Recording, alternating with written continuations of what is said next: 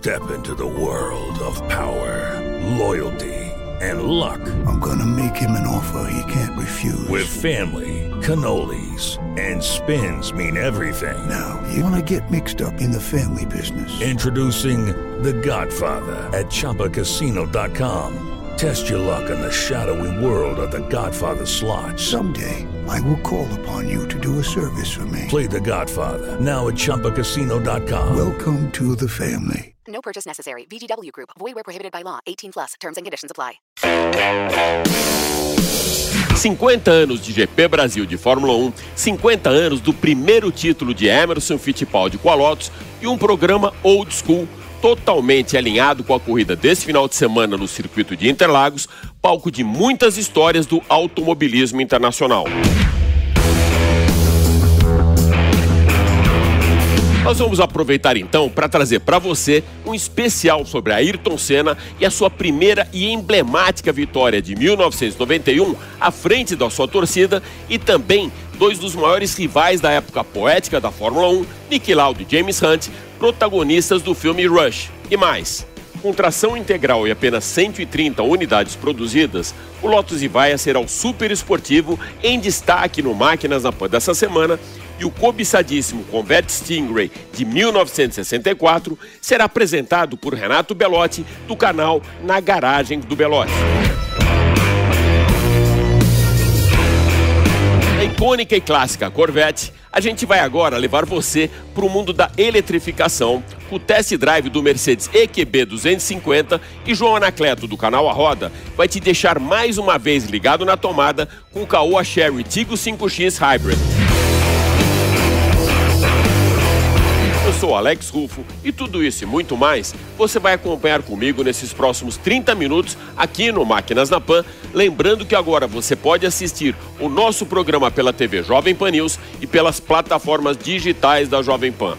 Então se ajeita bem aí no cockpit, aperte o cinto, porque o Máquinas da Pan dessa semana está só começando.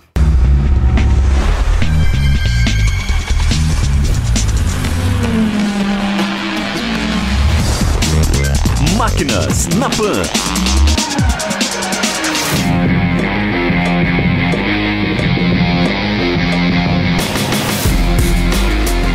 Um dia no parque e totalmente alinhado com emissão zero, o que eu vou mostrar agora para vocês aqui no Máquinas na Pan é um carro com emissão zero, 100% elétrico, que é o Mercedes EQB 250. Normalmente eu deixo para dar o preço bem no final do programa, mas dessa vez eu vou antecipar para vocês. 502.900 reais e já contempla wallbox e também instalação. E uma curiosidade, basta a chave presencial Go Killers para você entrar no carro. Então eu já vou te convidar para fazer o test drive junto comigo. Vamos lá? Bom, a gente começa agora o nosso test drive com o Mercedes-Benz EQB 250, um 100% elétrico de 190 cavalos. É um carro bem família. Você tem a flexibilidade da terceira fileira de bancos lá, ou seja, dá para sete pessoas. Um projeto de conectividade muito bom. Você tem um painel aqui na frente do cockpit central de 10 polegadas, muito intuitivo e interativo. O carregamento do celular também você faz sem fio, ou seja, não precisa ficar conectando ali o cabinho do USB. Então, as saídas de ar eu sempre achei muito bonitas desse carro, que parece uma turbina de avião. Como vocês puderam ver quando entrei no carro, basta estar a chave no bolso, né? É o sistema Keyless Go, eu falei Go Keyless, na verdade é Keyless Go. Basta estar presencialmente a chave para você entrar no carro, a porta abre automaticamente, basta você utilizar a alavanca ali a maçaneta. O pacote de segurança é muito grande, tem aquele Adaptive Cruise Control que mantém o carro a uma distância pré-programada para o carro que está da frente, também a velocidade. Lane Assist que mantém o carro dentro da faixa. Emergency Brake numa assistência, numa, numa situação de emergência, se você não atua o freio, o carro atua sozinho o freio, ou seja, para você evitar um acidente.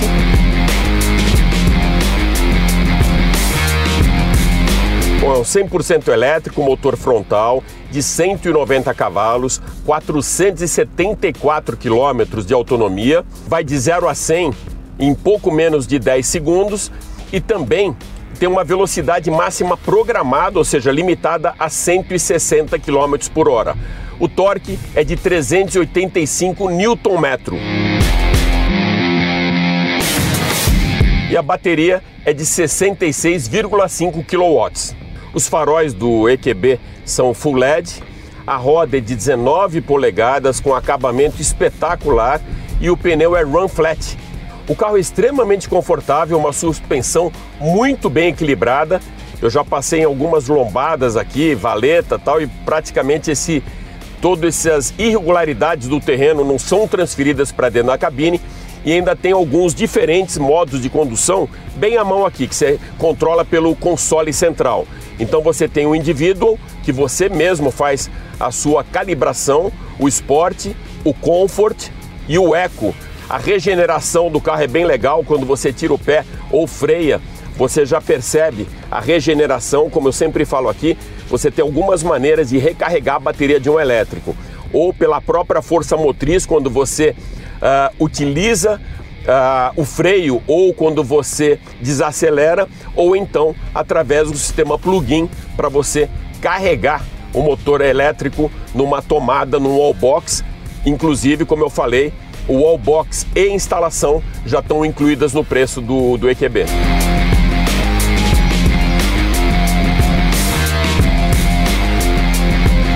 Bom, andar no Mercedes-Benz EQB 100% elétrico mais do que um test drive, é uma experiência ao dirigir, extremamente confortável, né? Como realmente um Mercedes desse porte deve se comportar e se comporta assim dinamicamente. E o nosso test drive fica por aqui, mas continua ligado que ainda tem muita coisa legal no Máquinas na Pan dessa semana, onde ele está lidando do old school, né, os bons tempos de tudo, da Fórmula 1, de motorização, de grandes pilotos e também umas surpresinhas para vocês aí ao longo do programa. Até já!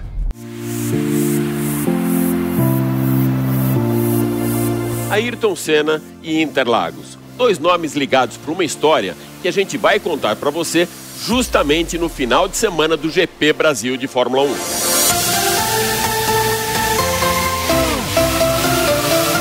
Há 62 anos, dia 21 de março de 1960, nascia Ayrton Senna da Silva, mas bastaram apenas 10 de uma carreira meteórica para que o brasileiro chegasse ao Olimpo do automobilismo mundial.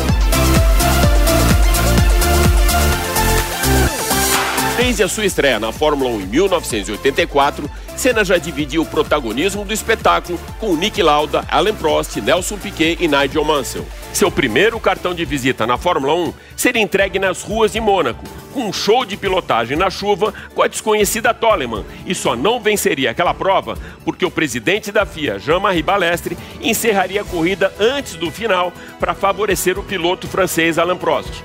Ayrton Senna era um obstinado pela vitória, pela perfeição. Venceu 41 corridas, subiu 80 vezes ao pódio, cravou 65 pole positions e conquistou três títulos mundiais na Fórmula 1. Tirava o nosso sono nas madrugadas do GP do Japão e da Austrália e nos acordava bem mais cedo naquelas inesquecíveis manhãs de domingo. Maior cockpit da história da Fórmula 1 Senna levava de carona 200 milhões de brasileiros para disputarem junto com ele a freada com Alan Prost no GP do Japão de 1990 para dificultar a vida de Nelson Piquet em 1986 na Hungria e para segurar o leão Nigel Mansell na Austrália. O brasileiro chegou à sua quinta vitória nas ruas do Principado de Mônaco para se igualar a Graham Hill e no ano seguinte, à frente de príncipes e princesas, foi coroado como rei de Mônaco com seis vitórias no quintal da família Grimaldi. Indiscutivelmente, o piloto mais rápido de todos os tempos teria a mesma velocidade meteórica de sucesso de grandes ídolos do passado. Foi assim que os oito anos de Beatles que revolucionaram a música pop de 1962 a 1970. James Dean, que menos de um ano, revolucionou o estilo de uma geração. E Elvis Presley, que também no auge da sua carreira, deixou os palcos aos 42 anos de idade. Mas seria apenas esse efeito James Dean responsável para que Ayrton Senna recebesse pela revista Autosport inglesa o título de melhor piloto de todos os tempos? Nada disso. Antes mesmo do nosso tricampeão mundial deixar as pistas, a Fórmula 1 assistia à invasão de um verdadeiro exército de jornalistas brasileiros para a maior cobertura já vista na história de um piloto. Éramos 21 das mais diversas mídias de imprensa do Brasil presentes em todas as provas do calendário. Por que então até hoje o efeito Senna está presente de maneira tão forte na vida dos brasileiros? O que levava tanta gente a se identificar com aquela imagem do capacete amarelo que é reconhecido globalmente como o maior símbolo de motorsports do planeta.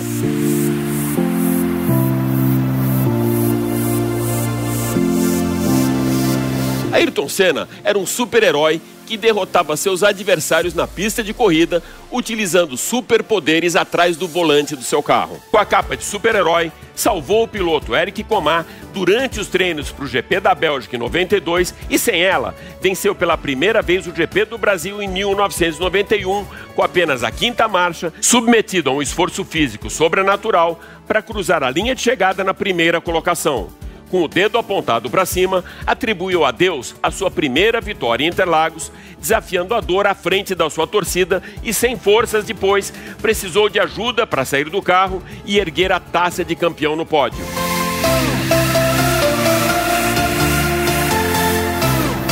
Levantou a bandeira brasileira nas suas vitórias e, junto com ela, a esperança de um povo carente por conquistas que se identificava com Ayrton Senna naqueles momentos mágicos das manhãs de domingo.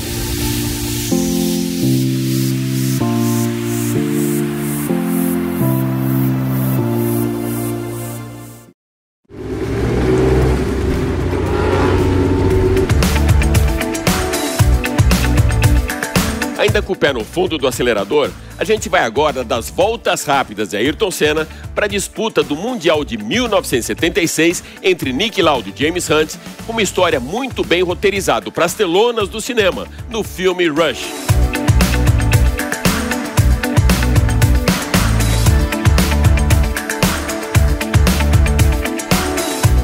Longa traça um paralelo muito fiel da realidade das pistas e a ficção hollywoodiana com a rivalidade entre o campeão austríaco e o rebelde piloto inglês. De um lado, o irreverente, charmoso e bom vivant James Hunt, rotulado como o último romântico da Fórmula 1, que era frequentemente fotografado ao lado de lindas mulheres, bebendo cerveja e com o um cigarro na mão.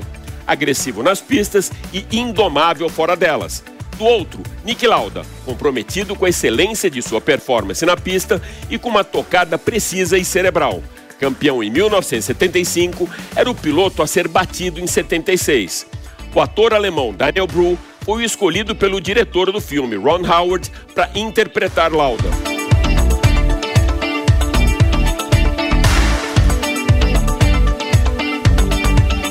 A dedicação de Bru impressionou até mesmo o tricampeão mundial, que o levou para algumas provas da Fórmula 1 para entender o dia a dia das pistas, aprender a colocar uma luva, capacete e a maneira correta de entrar em um carro de corrida. Para viver James Hunt em Rush, o ator australiano Chris Hemsworth entregou um pouco da irreverência e força do personagem Thor que já interpretava na franquia da Marvel desde 2011. O filme foi rodado em vários circuitos do Reino Unido, mas Nürburgring foi o palco para uma das principais tomadas de Rush, com um acidente que quase tirou a vida de Nick Lauda. O austríaco liderava o campeonato de 1976 com grande vantagem para Hunt, mas durante o GP da Alemanha, a história do campeonato tomaria outro rumo e Nürburgring se tornaria o centro nevrálgico do filme dirigido por Ron Howard. Com a indefinição das equipes sobre escolha de pneus, o piloto da Ferrari largou com pneus de chuva, mas logo em seguida trocou para pneus de pista seca, embora a pista de quase 23 quilômetros ainda estivesse molhada em alguns trechos. Na segunda volta da prova, Lauda saiu da pista, se chocou contra o guardrail, seu carro pegou fogo e, na sequência, foi atingido por Guy Edwards e Brett Langer, foi retirado do cockpit com graves queimaduras na cabeça, braços e inalou gases tóxicos que contaminaram seus pulmões. O estado de Lauda era tão crítico que, logo depois de chegar no hospital, recebeu extrema unção e, inacreditavelmente, seis semanas depois, já estava de volta à pista para disputar o GP de Monza.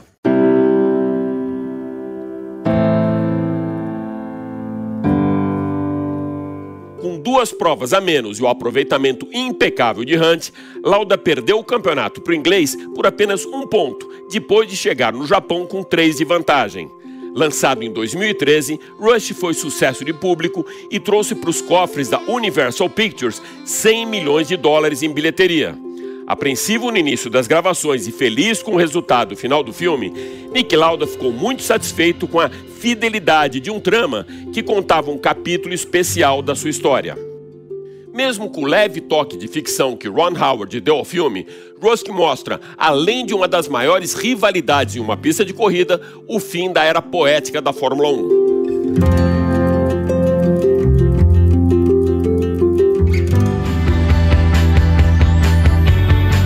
Para pilotos, esse é o conceito do lançamento do novo Lotus Evija.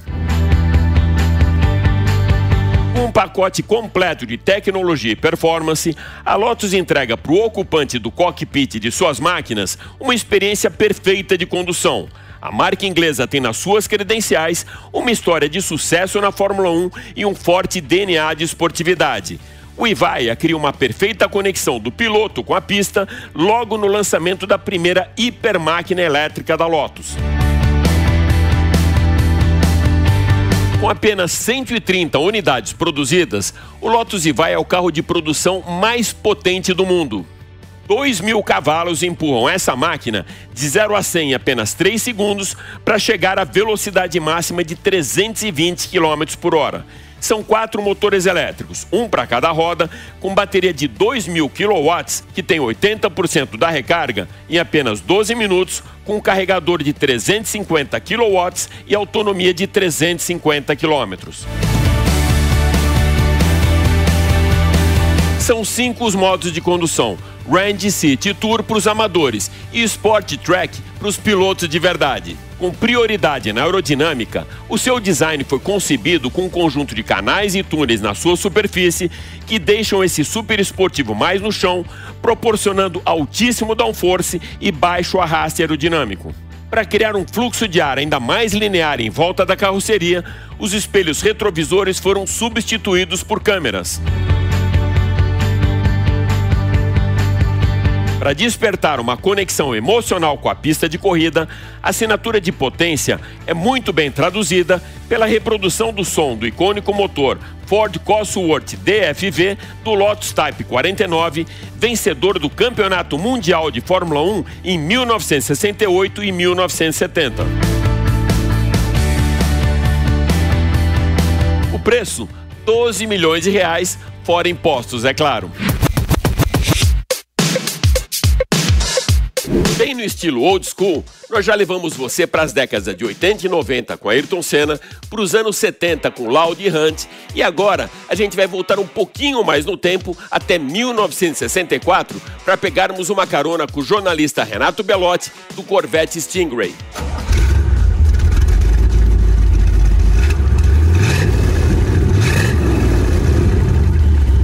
Belotti, emblemático e old school, não é mesmo? Olá Alex, tudo beleza? Também os seguidores do Máquinas da Pan. Você falou em carro clássico, carro antigo, essa é a nossa área, nossa grande paixão. E um dos meus favoritos, depois que eu andei, foi justamente o Corvette Stingray 1964. Nessa matéria vocês vão ver que esse modelo é bem interessante porque ele é a segunda geração do Corvette e essa mudança foi revolucionária porque acabou né, trazendo novos elementos de design, enfim. Até hoje o Stingray é um carro estudado nas escolas de design por conta disso. Então, a Fivelo Simples confere aí principalmente o estilo e, claro, o ronco do V8.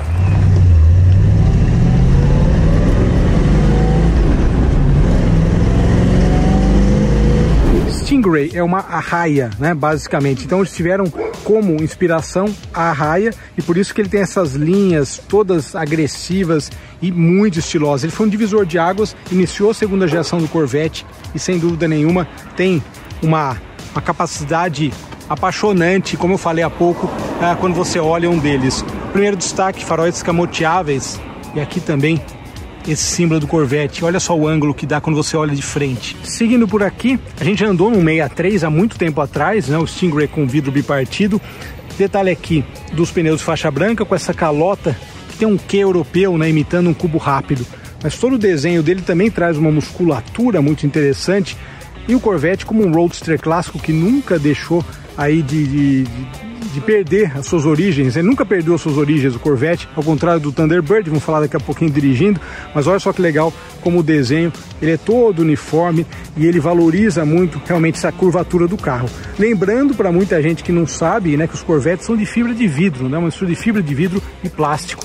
Detalhe aqui atrás também das lanternas que dão um charme todo especial. Elas surgiram no Corvette no finalzinho na década de 50, já na década de 1960, o Corvette 60, essas lanternas menores atrás e no Stingray elas ficaram simplesmente perfeitas.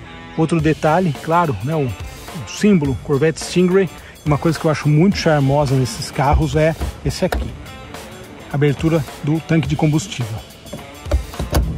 Uma coisa sensacional dos Corvettes é que a capota elétrica no conversível ela só chegou na década de 90 mas não porque eles estavam economizando, mas era uma exigência dos consumidores tradicionais. E o que é legal, a capota manual, ela fica guardada aqui nesse, nesse espaço, ou seja, ele é um clássico roadster, como eu falei há pouco, não perdeu aí o seu estilo e a, a, ideia original, a proposta original do Corvette que sempre foi ser um roadster esportivo. E aqui o detalhe do compartimento da capota aberto, né? Olha só, o espaço é interessante, né? O espaço é grande. Mesmo no, no 63 que a gente andou há vários anos atrás, nesse espaço aqui a gente dá para botar até alguma bagagem, alguma coisa nesse sentido. Aqui também, mas um pouquinho mais apertado. Muito bem, aqui no interior, bom, primeiro que o painel ele, ele te encara com uma série de instrumentos.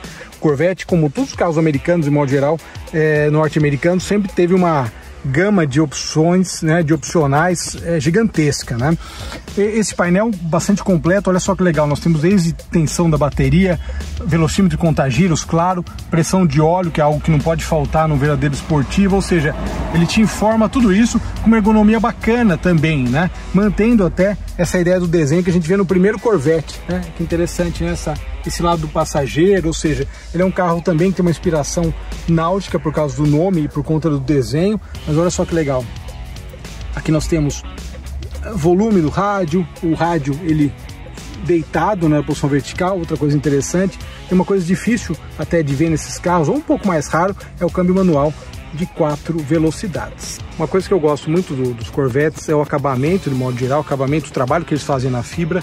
E aqui o motor, o famoso 327 V8, que é um motor, é um small block, mas é um motor que podia ter potências diferentes, quadrijet e várias outras coisas, aumentando a potência até uns 365 cavalos.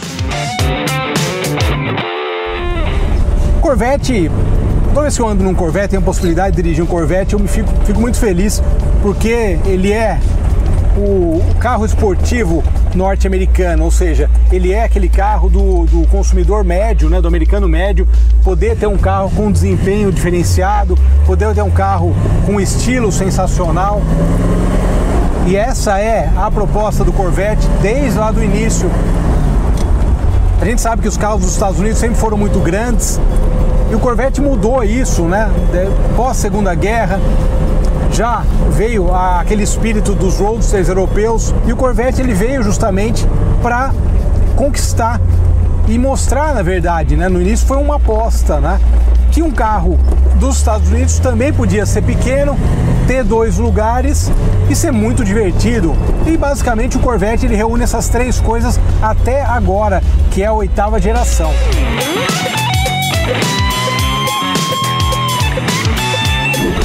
O que é interessante, a grande sacada dessa segunda geração, falando tecnicamente, é que ele traz, que foi uma, uma exigência dos designers para a GM, ele tem que trazer o eixo traseiro independente, ou seja, suspensão traseira independente, né, melhor dizendo. Ou seja, isso revolucionou o comportamento dinâmico e botou o Corvette, com o passar dos anos, foi se desenvolvendo e tal, como um dos esportivos mais legais. É, e claro, com o puro estilo norte-americano, né? Ou seja, quem gosta de carro americano sabe do que eu estou falando. É curtir um dia de sol com som de V8 no ouvido. Isso é simplesmente sensacional. É isso aí. Obrigado pela audiência. Vou dar mais uma voltinha aqui e, logicamente, o tempo está até abrindo. Olha que beleza. A gente se fala na próxima matéria. Um abraço. planeta está mesmo ligado na tomada. Você já acompanhou hoje aqui comigo os elétricos da Mercedes, o EQB 250 e o Lotus Ivaia. E agora João Anacleto do canal A Roda vai trazer pra gente os principais destaques do Caoa Sherry Tigo 5X Hybrid. Diga lá, João. E hoje eu estou aqui com ele, novo Caoa Sherry Tigo 5X Hybrid. Pois é, chegou a vez dos carros de origem chinesa, montados e fabricados no Brasil, terem também as suas versões para economizar combustível. Contudo, porém, entretanto, a grande novidade é este carro aqui, custando apenas 5 mil reais a mais do que o modelo a combustão e entregando um sistema híbrido leve. Mudou bem a grade, tem esses detalhes que lembram diamantes, novo para-choques, mas é só isso. Ele manteve sua estrutura com 2,63 de entre-eixos e 4,33 de comprimento, estando assim na mira de carros como Volkswagen T-Cross, Jeep Renegade, agora o novo Fiat Fastback. Veja só você, Fastback é 10 centímetros maior que esse carro. Meu Deus! E também Hyundai Creta. Na verdade, eu acho até que foi o carro da Hyundai que serviu mais ou menos de parâmetro para ele aqui. Vou te explicar por quê já já, quando a gente entrar e quando a gente falar de preço. Mas antes, vamos parabenizar, vamos aplaudir por manterem essas rodas de aro 18. E vamos aplaudir também pelo silêncio no funcionamento, hein? Veja só você, vai lembrar que este híbrido aqui não contempla ele ficar apenas no modo elétrico. Porque, bom, quando abrir o capô eu vou te explicar. Mas esse sistema meio híbrido, mild hybrid, é nada mais nada menos do que um super alternador que ajuda ali no volante do motor a dar um pouquinho mais de potência e um pouquinho mais de torque. Outra coisa que é digna de aplauso são os ângulos de entrada e de saída. Apesar de ser um SUV com tração apenas dianteira, ele tem números que fazem inveja a alguns que se chamam aventureiros. São 23,4 graus na dianteira e 31,5 graus na traseira. Isso é bem bom. Vai lembrar ainda que ele traz câmera de ré e câmera debaixo dos retrovisores e também ali na frente. É, pois é. Você consegue ter uma visão 360 e é um sistema bem bacana numa central multimídia que mais parece uma televisão de portaria. É. O para-choques também mudou de uma geração para outra, os detalhes do aerofólio também e mudou também aqui no porta-malas.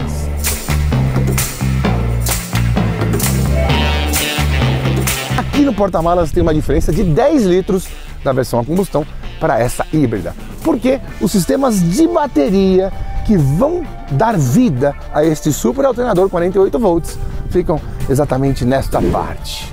Um, dois, três e tutti frutti! Ah, oh! A acústica tá ok.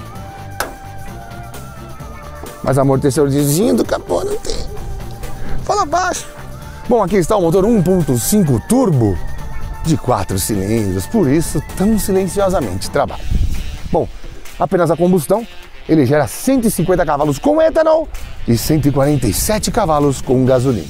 O torque também muda, 21 kgfm com gasolina e 21,4 com etanol, sempre a 1750 RPM. Mas desta vez é ajudado pelo motor elétrico não para movimentar as rodas, mas sim para dar um gás no motor.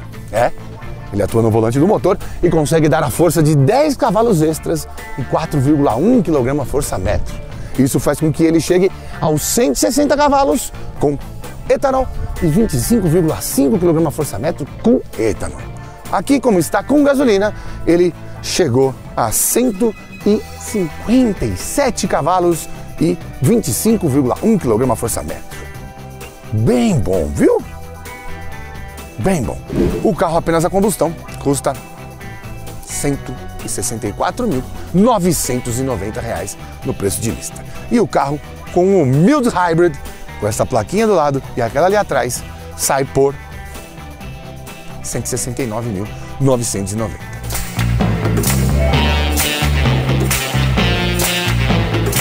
Bom, não dá para se furtar de dizer que o acabamento é um padrão acima do que você vai estar tá acostumado a encontrar em carros dessa categoria e dessa faixa de preço na casa dos 170 mil reais. Você vai encontrar isso só no Jeep Renegade. tudo muito bem acolchoadinho, muito bem acabado. Sabe que parece que eu estou num carro num padrão mais, inter, mais internacional do que o de costume. Aqui está a gloriosa central multimídia de 12. Eu queria mostrar um negocinho para vocês. Aqui, ó, que legal. Ó, ó. Eu gosto disso, tá? Eu gosto sim. Eu gosto. Gosto desse 360 que ele faz aqui. Aí você pode ver a visão 2D, né? Voltar, deixa eu colocar em marcha ré aqui, vai ficar mais fácil para nós. Aqui, a visão 3D, meio que de cima. Visão ampla frontal, com a câmera frontal. Isso é muito importante, muito legal quando você vai manobrar, para você ver é, quanto a distância que você está do carro da frente. Né? Esse carro tem uma, uma dianteira alta, então isso ajuda bastante.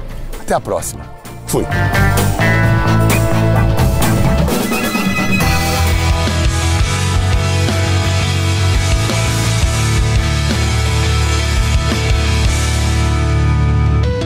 É isso aí. O Máquinas na Pan dessa semana fica por aqui, mas vale lembrar que você pode acompanhar toda a nossa programação em vídeo pela TV Jovem Pan News e pelas plataformas digitais da Jovem Pan. Super obrigado pela sua audiência e até a próxima. Valeu!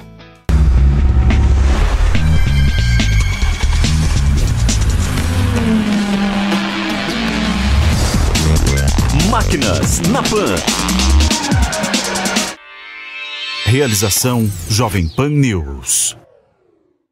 Hey guys, it is Ryan. I'm not sure if you know this about me, but I'm a bit of a fun fanatic when I can. I like to work, but I like fun too. It's a thing. And now the truth is out there. I can tell you about my favorite place to have fun Chumba Casino. They have hundreds of social casino style games to choose from, with new games released each week. You can play for free anytime, anywhere and each day brings a new chance to collect daily bonuses. So join me in the fun. Sign up now at ChumbaCasino.com. No purchase necessary. Group. Void were prohibited by law. See terms and conditions. 18 plus.